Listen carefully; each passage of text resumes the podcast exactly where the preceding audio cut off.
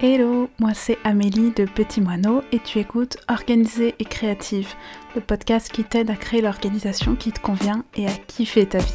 Ici, pas d'injonction ou de culpabilisation, on est là pour découvrir des méthodes, des astuces, des façons de faire qui pourront sûrement t'aider.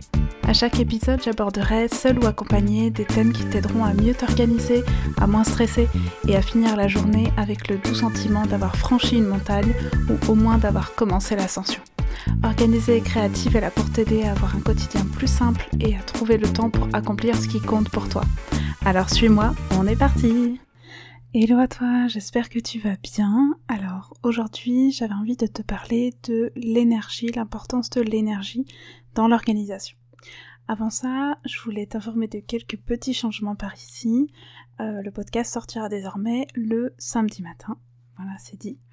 En plus de ça, euh, je pense alterner un épisode euh, solo et une interview pour ne pas toujours avoir euh, des épisodes trop longs à diffuser.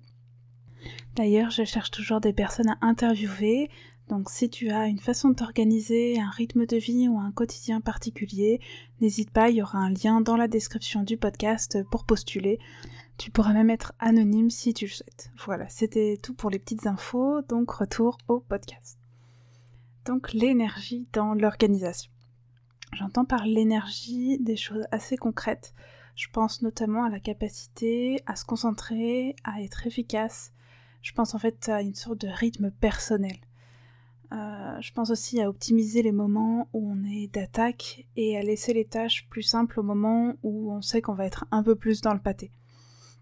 Si je te parle de ce sujet, c'est parce que j'ai l'impression que pendant toute ma vie de salarié, j'ai été contre ce rythme-là. Pour te résumer brièvement, j'ai travaillé dans la restauration, j'ai travaillé dans la grande distribution, des domaines où les horaires sont souvent en décalé par rapport au traditionnel 9h-17h par exemple. J'ai plusieurs euh, petits exemples de décalage, notamment dans la restauration, où pendant le service du midi j'étais au top, mais les soirées étaient longues et les rushs du soir notamment très compliqués. J'étais en mode automatique. Euh, des fois, je rentrais chez moi, je sais même pas euh, comment j'avais fait pour arriver là. Heureusement pour moi, je rentrais à pied, mais euh, j'avais aucune conscience d'être rentrée. Dans la grande distribution, l'effet inverse s'est produit. J'ai eu l'occasion de travailler extrêmement tôt le matin, commencer à 6 voire 5 heures, et j'étais tout autant dans le gaz. On avait parfois des tâches un peu fastidieuses, du genre euh, vérifier les dates de péremption des produits frais de tout un magasin. Et du coup, c'était compliqué de ne rien laisser passer parce que notre cerveau était très loin de fonctionner à son plein potentiel. Mais finalement, la situation où ce décalage euh, énergie-emploi du temps a été euh, le plus flagrant, c'est une expérience où j'étais en fait à mon compte. Oui, c'est possible, tu vas comprendre. Avec un associé, on avait monté un bar dans une boutique de jeux de société. De fait, nos horaires étaient exactement les mêmes que la boutique. On faisait un 10h, 20h du mardi au dimanche, avec une ouverture jusqu'à minuit les jeudis, vendredis et samedis. Donc on se retrouvait en général à 10h pour l'ouverture, quand il n'y avait pas grand monde, pour gérer la logistique, réfléchir aux prochains événements. On organisait des, petites, euh, petites, soirées à thème euh, les jeudis soirs, et il y avait régulièrement des tournois euh, de jeux de société le week-end. Personnellement, c'était mon moment favori, parce que j'étais au taquet, super concentrée, mon cerveau paraît à penser à toutes les éventualités, à avoir mille idées à la seconde pour préparer tout ce qu'il fallait, en général pour le reste de la semaine, donc pour les 3-4 jours à venir. A l'inverse, quand on était dans le rush, entre 19h et minuit, j'étais en mode automatique. Euh, je pensais presque plus rien, euh, j'obéissais à mon associé comme un zombie j'avais justement la chance d'être associée avec quelqu'un qui était mon parfait inverse et qui vivait ces soirées-là au top de sa forme. De cette manière, on était toujours parés parce que le matin, on avait déjà pensé à toutes les éventualités du soir et euh, on se poussait aussi l'un l'autre quand l'énergie de l'autre était au plus bas. C'était assez chouette. Je te passe les détails, mais au bout d'un an, quand on a dû fermer, j'ai senti à quel point mon corps avait morflé dans l'affaire. En vrai, ça faisait un moment qu'il m'envoyait des signaux, mais tu sais sûrement à quel point on peut être très très doué pour ne pas les voir. Euh, il m'a à peine fallu, je crois, deux jours pour retrouver mon rythme de petite poule levée et couchée avec le soleil. On a fermé au mois de juillet, euh, c'est donc le moment où je me réveillais à 5-6 heures à peine. Je sentais déjà que mon énergie correspondait pas du tout à ces horaires, mais je me suis vertuée à continuer et j'ai travaillé du coup dans la restauration.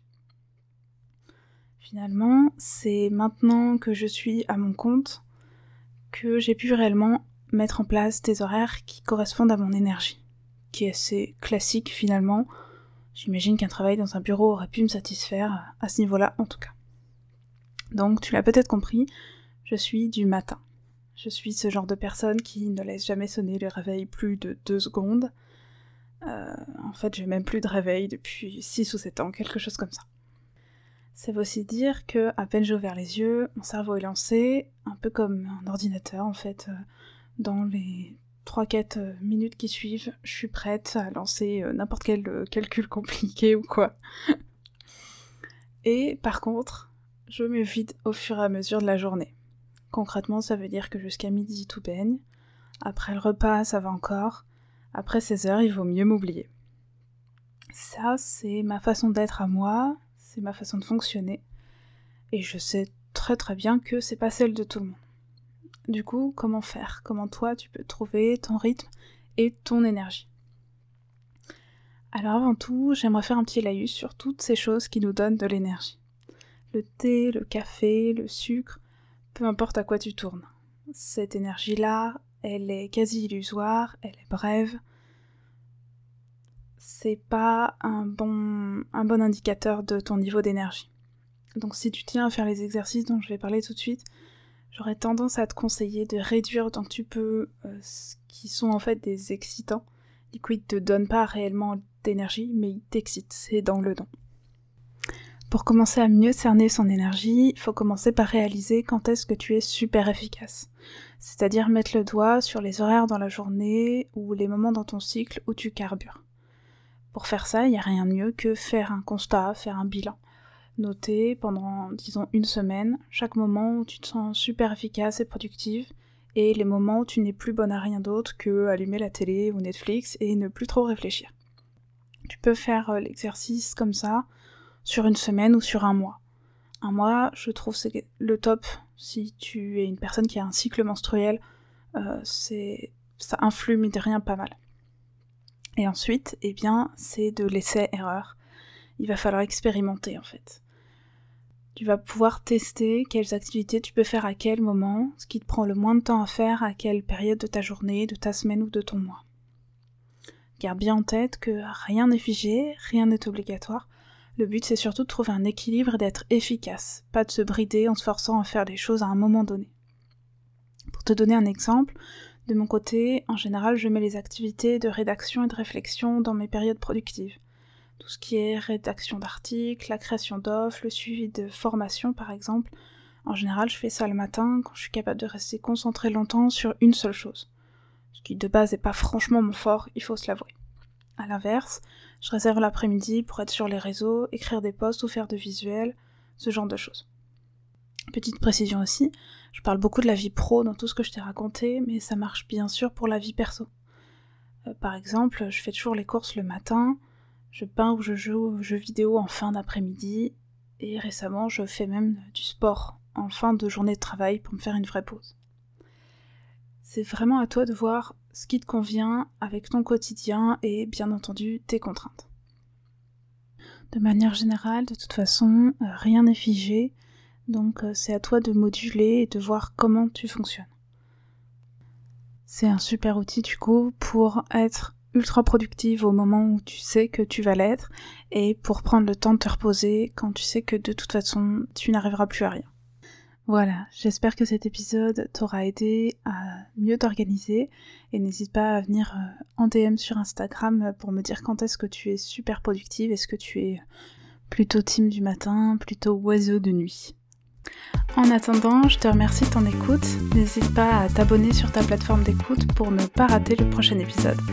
Je te souhaite une superbe journée et je te dis à très vite